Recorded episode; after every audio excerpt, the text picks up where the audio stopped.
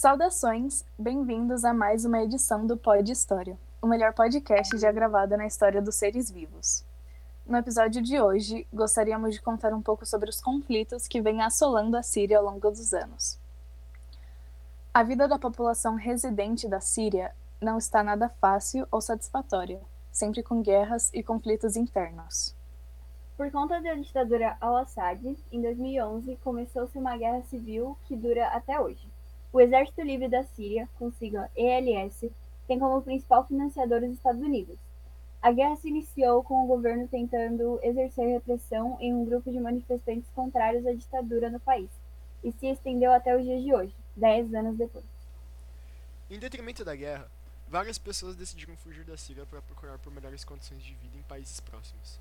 Os destinos favoritos para os refugiados são a Turquia, Jordânia e Líbano, onde, de acordo com uma pesquisa realizada em 2015, fugiram 1,9 milhões, 630 mil e 1,1 milhões de sírios, respectivamente. Ao ler o livro Longe de Casa, encontramos a história de Muzum, que, quando tinha 13 anos de idade, foi obrigado a se deslocar de seu país por conta da guerra que ocorre na Síria até hoje. Ela e sua família foram ao campo de Zatari, na Jordânia, que abriga refugiados. Sua mãe sempre a motivou a seguir seus sonhos. Por isso, Musão estudava muito e imaginava que as outras crianças também fossem iguais a ela. Mas a rea realidade não era bem essa. Quando chegou à escola do campo, haviam poucos alunos e ela ficou muito surpresa com isso. Aspas. No primeiro dia de aula, fiquei chocada ao ver tão poucos alunos na classe não fazia sentido. Fecha aspas. E assim iniciou sua jornada para ajudar as outras crianças, principalmente as meninas, já que acredita que elas devem poder escolher com quem casar e não fazer isso por dinheiro, a, come a começar a estudar. Atualmente, a maior parte das famílias sírias continuam em situações precárias. O PMA, Programa Mundial de Alimentos, informa que 60% da população não possui segurança alimentar e tem chances de passar fome esse ano e que meio milhão de crianças sofrem de desnutrição crônica.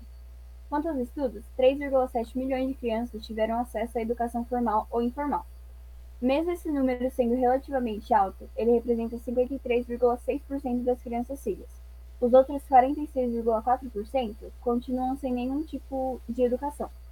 Mas, no meio de toda essa confusão, pouco menos de 900 mil crianças receberam imunização de rotina Houve vacinação contra sarampo e somente 400 mil crianças tiveram apoio psicossocial. Após o final da Primeira Guerra Mundial, Reino Unido e França ficaram responsáveis por colonizar diversos países do Oriente Médio, inclusive a Síria. Após 27 anos, com a queda do nazismo e o fim da Segunda Guerra Mundial, finalmente esses países se tornaram independentes.